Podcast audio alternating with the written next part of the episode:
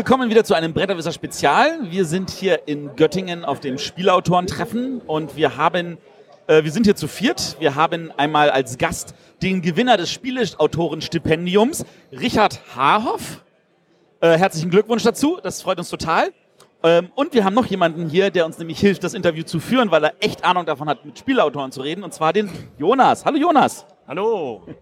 Und dann übergebe ich auch gleich mal an dich, Jonas, und du darfst hier einfach mal kurz durchreiten. Schön, dass ich auch vorgestellt werde. Ja, der Arne ist auch hier, der kümmert sich um die Technik und sorgt dafür, dass alles super ist. Ja, so wie immer. Ja. Ja, also Richard, herzlichen Glückwunsch erstmal zum Spieleautorenstipendium. Ja, danke. Wir freuen uns sehr. Ähm, genau. Was hast du denn für. Äh, du hast zwei Spiele hier vorgestellt auf dem äh, Autorentreffen. Ja. Ähm, magst du die vielleicht kurz umreißen? Ja, also das eine Spiel, das ich hier vorgestellt habe, das nennt sich Space Dragon. Das ist ein schnelles, einfaches Kartenspiel. Und das ist einerseits ein klassisches Stichspiel, also jeder spielt drei um eine Karte. Wer die höchste gespielt hat, kriegt eine Belohnung. Aber nach jedem Stich werden die Karten an den Nachbarn weitergegeben. Das heißt, ich spiele jedes Mal mit ganz anderen Handkarten, muss dementsprechend ganz anders spielen, ganz anders denken als bei anderen Stichspielen. Ja. Wenn okay, du- das ist ja schon mal. Wenn du jetzt unseren Podcast kennen würdest, Matthias ist totaler Stichspiel-Fan Das stimmt. und er meinte meinte, Kniff, ne? Auf jeden Fall. Also ich bin neugierig. Eigentlich müsste ich es mir mal angucken. Ja, kann ich dir gerne nachher zeigen.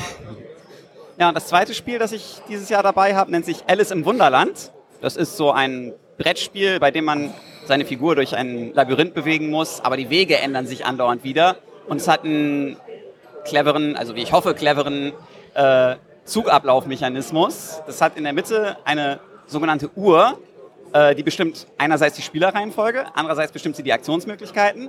Und auf der Uhr sind auch noch Wege abgebildet, die Teil des Labyrinths sind. Also es ist alles ständig in Bewegung.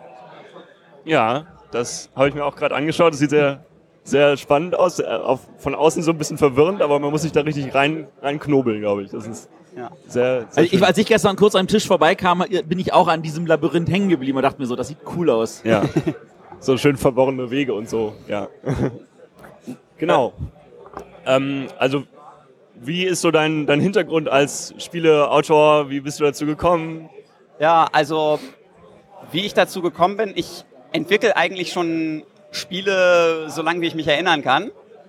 Aber lange Zeit halt nur so im Familienkreis, im Freundeskreis. Wirklich angefangen auf diese Spielautoren zu treffen, gehen, zu gehen und das auch ein bisschen professioneller anzugehen, habe ich vor ungefähr fünfeinhalb Jahren.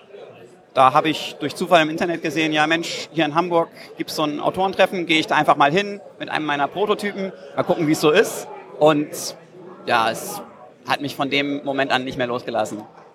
Ja, du hast auch schon das T-Shirt vom Spielwerk Hamburg an, sehe ich. Ja. Also, es ist ja auch richtig toll, was die da aufgebaut haben.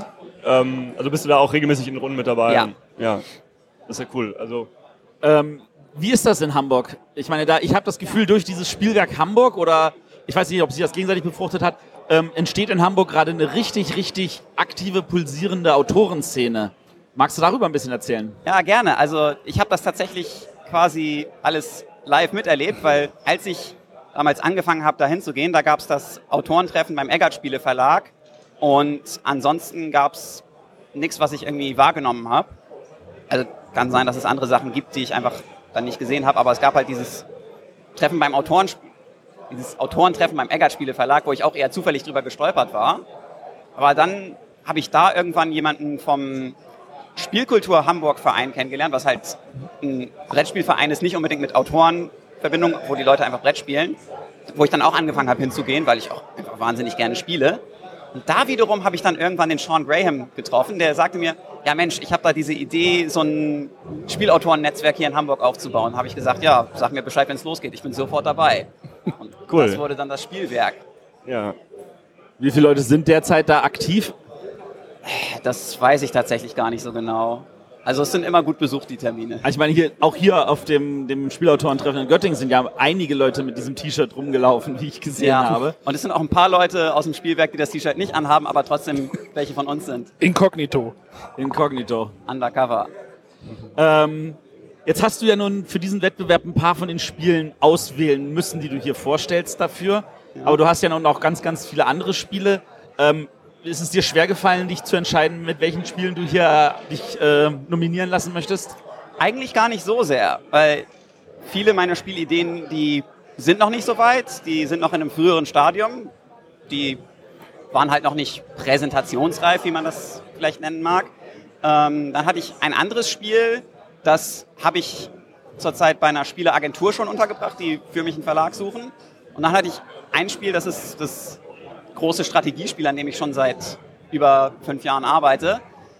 Das ist einerseits für diese Veranstaltung nicht so gut geeignet, weil man kommt ja nicht dazu, es zu spielen.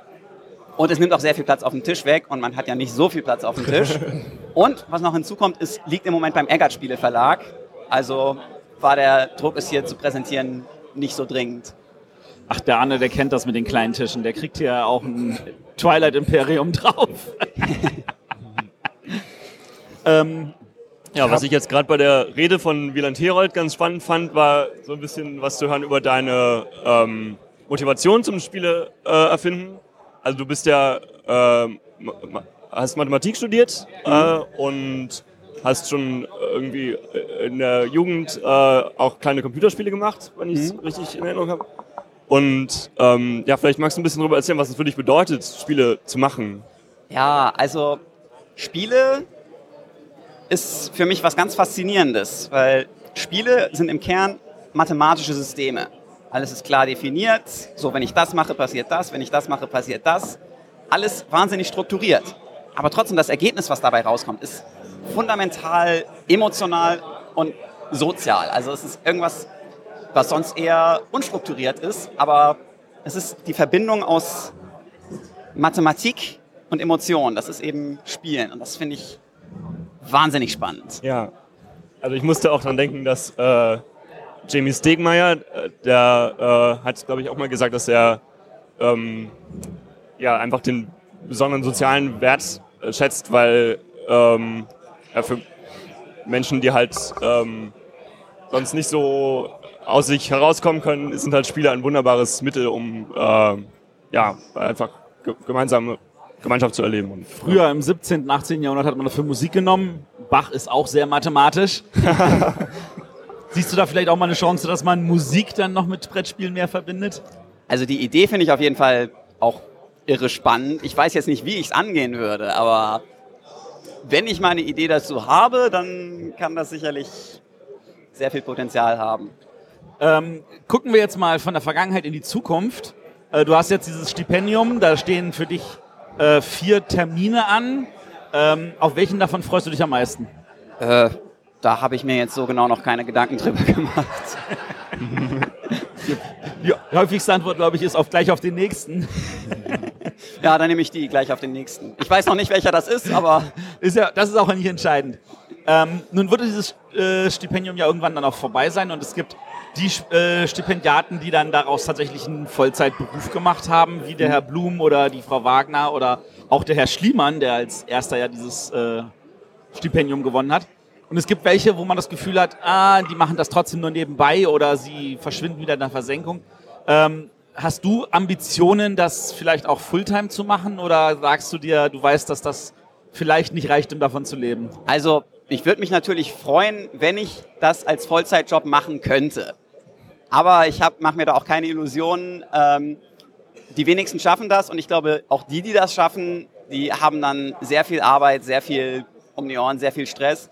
Also ich kann mir auch vorstellen, dass ich das weiterhin als Nebenjob machen werde und vielleicht verdiene ich damit genug, dass ich dann in meinem Hauptberuf ein paar Stunden weniger arbeiten muss und trotzdem immer noch super über die Runden komme. Hoffen wir, dass die Entwicklung des Spiels darunter nicht leiden wird. Aber ja, bestimmt wünschen wünsch wir auf jeden Fall viel Erfolg. Genau. Ähm, ja, genau, vielen Dank, äh, dass du die Zeit genommen hast, äh, unseren Fragen hier äh, Rede und Antwort zu stehen. Äh, wir drücken ganz, ganz fest die Daumen. Wir hoffen, du wirst eine wunderbare Zeit haben in diesem einen Jahr und äh, wir freuen uns auch auf deine Berichte, sie zu lesen. Auf ja. jeden Fall, ja. Ich freue mich drauf, sie zu schreiben. Alles klar. Alles klar, danke. Danke. Ciao. so, ähm, zur zweiten Hälfte vom Special. Wir haben jetzt Paul Schulz hier, der Gewinner des Jury-Stipendiums vom letzten Jahr. Und äh, er darf uns jetzt erzählen, wie dieses letzte Jahr für ihn so verlaufen ist.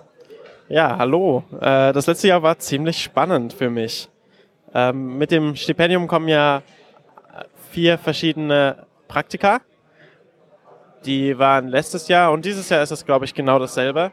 Bei Ravensburger in der Familienspieleredaktion, bei der Spieleburg in Göttingen, im Spielerarchiv in Nürnberg und bei Jens-Peter Schliemann, der ein professioneller, also hauptberuflicher Spieleerfinder ist. Ähm, da ich jetzt gerade von einem Auslandssemester in Spanien zurückkomme, musste ich all diese Praktika. Spanien und äh, Arbeiten ist bei uns so ein Running Gag. Oh, ich habe ich hab nicht viel gearbeitet. Sag. in Spanien wahrscheinlich so Aber da ich ja gerade äh, aus diesem Auslandssemester zurückkomme, musste ich all diese Praktika innerhalb von einem halben Jahr davor machen. Man muss sie ja in einem Jahr absolviert haben. Und das war schon auch recht stressig teilweise.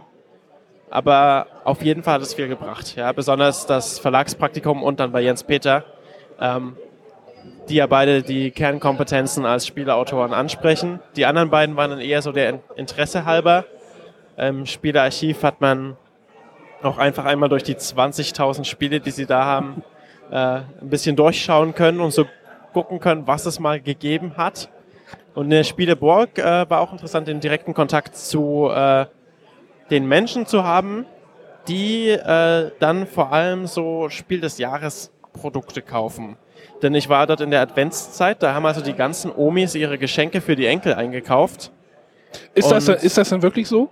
Das ist also wirklich dieses, so. dieses, ich mache jetzt Anführungsstriche Klischee, das dann ja immer bedient, so, ah, die Omi kauft irgendwas für die Enkel ein und das ist dann immer das Spiel des Jahres. Unter dem Weihnachtsbaum. Äh, Für den ja, das, Weihnachtsbaum. also das ist nicht immer das Spiel des Jahres. Gerade Aber- in der Spieleburg äh, waren alle Mitarbeiter, kennen sich sehr gut aus mit Spielen. Das sind alle, alle begeisterte Hobbyspieler und empfehlen dann auch mal so ihren persönlichen Favoriten. Mhm. Also wir haben den einen Mitarbeiter, der jedem ein Uwe Rosenberg-Spiel empfiehlt. Ähm, Hat ja auch ein breites Spektrum. Genau, also der, der sagt dann, okay, es gibt diese, diese, diese Spiele, das, was du willst, das passt dir, das passt dir, aber jetzt zeige ich dir noch einen Uwe. Und glaub mir, das ist das Beste. Ähm, das ist so der Running Gag, aber War es dann ein Genau. Männer und Frauen? Bitte? War, war es dann das Spiel Männer und Frauen? Gibt's das, ja überhaupt? eins, gar nicht. das ist ein Partyspiel von Uwe. Nein, wirklich sowas gibt's? Ja, das ist super. Das solltest du dir mal angucken. Das ist von Kosmos. Das ist sehr, sehr gut. Ja? Ja. Das muss ich mir mal anschauen. Nein, das kenne ich nicht. Also er hat natürlich, also er, er kannte das bestimmt, er kannte alle Uwe-Spiele. ähm, ja, das war auch einfach interessant, den Kontakt da mit, äh, sag mal, mit dem Endkunden zu haben und zu gucken, was finden die cool und worauf achten die so. Ja, es ist das Cover großteils und die Geschichte einfach. Also die, die, die äh, Thematik ist ähm, unheimlich wichtig und man hat auch was ich nicht mehr geglaubt habe, dass es das so gibt. Ähm, sowas wie, wie Cold Express. Ich habe auch da die Oma erlebt, die dann meinte, ach so, mit Prügeln, das kann ich doch meinem Kind nicht, nicht schenken. Der soll sich ja nicht prügeln. Ja? Habe ich auch erlebt. Also, habe ich vorher nicht geglaubt. Also ich finde es jetzt spannend, wenn du sagst, dass die Thematik an Stelle, der Stelle wichtig ist, weil ich noch genau weiß, wie äh, Quirkel 2011 gewonnen hat.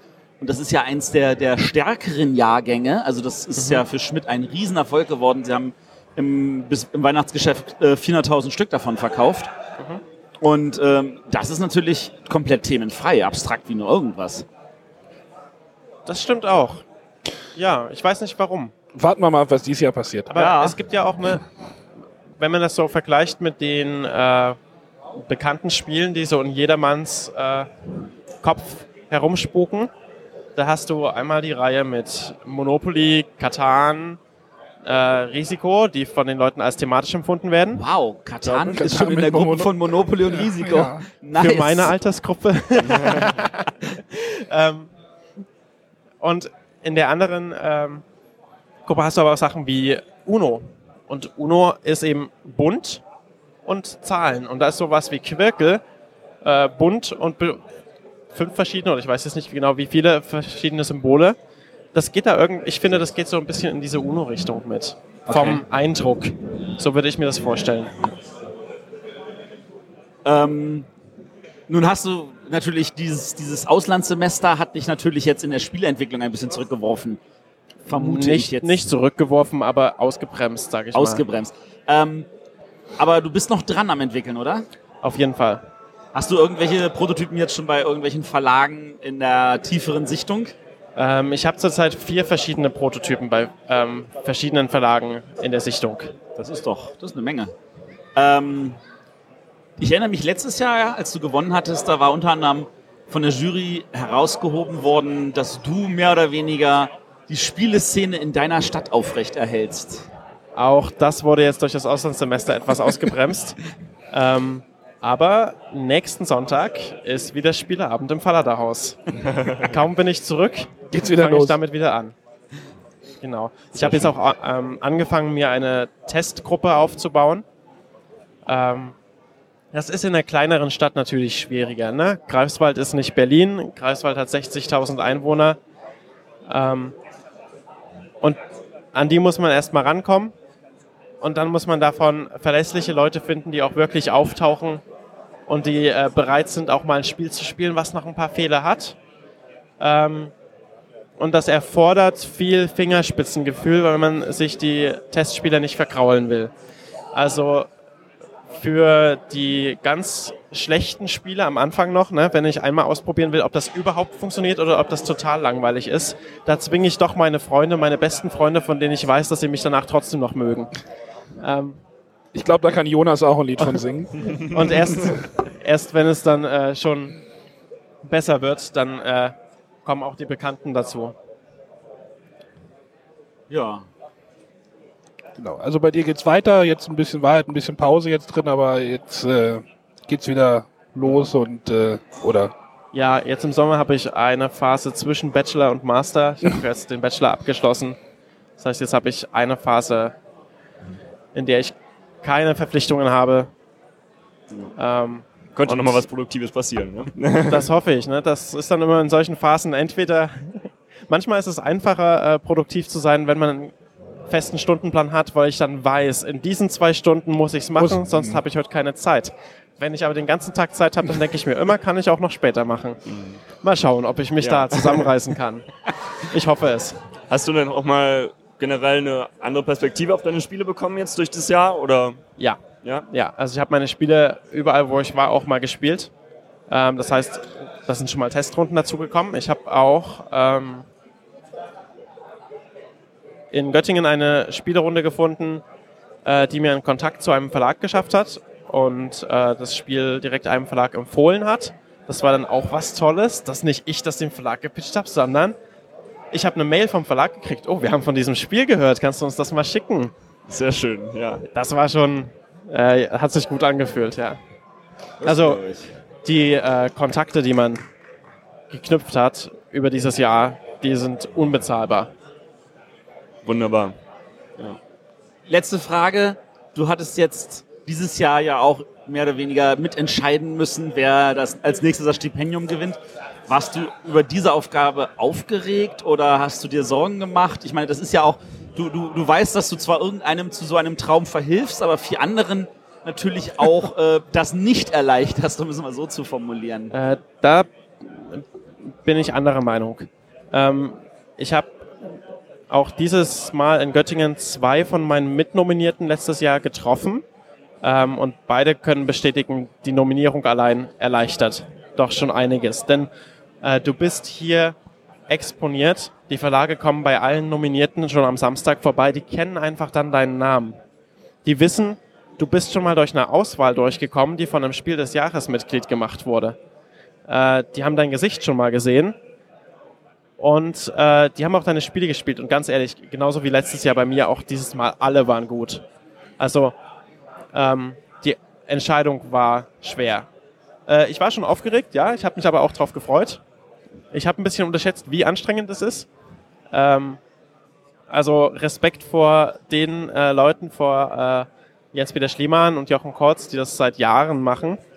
Ähm, denn es ist schon recht anstrengend. Man nimmt sich ja auch für jeden Nominierten dann äh, mindestens eine Stunde Zeit, äh, spielt das an, muss die Spiele verstehen, darum überlegen, was damit alles zusammenhängt, ob man das Spiel brechen kann, äh, aber auch die Kleinigkeiten sehen, ähm, die das Spiel gut machen. Denn es geht uns ja nicht nur um die Spiele an sich, ja. Also es ist ja auch der Lebenslauf äh, ein Teil der Bewerbung Und ganz wichtig sind auch so viele Kleinigkeiten im Spiel. Dieses Jahr gerade, ähm, wenn ich das mit meinen eigenen Spielen vergleiche, auch. Dieses Jahr hat man gesehen, wie gut die Nominierten sind ähm, im Grafikdesign. Einfach mit ihrem Spielmaterial Oh ja. zu sagen, wie das Spiel funktioniert. Unheimlich beeindruckend. Also nicht mehrere, mehrere von den, von den Nominierten haben mich damit unheimlich beeindruckt, wie das Grafikdesign so gut ist, die Ikonografie so gut, dass man die Regeln sagt und den Rest sehe ich auf dem Spielfeld und ich muss mich nicht an die Regeln erinnern, ich muss nur auf das Spielfeld gucken und dann sehe ich, wie es funktioniert. Das finde ich sehr beeindruckend. Wow. Jetzt habe ich um alle Fragen immer so ein bisschen drum herum geredet, ne? Hast du sehr gut gemacht. aber es muss ja auch Zeit gefüllt werden im Podcast. Ne? Ich glaube, da, da, da haben wir weniger Probleme mit.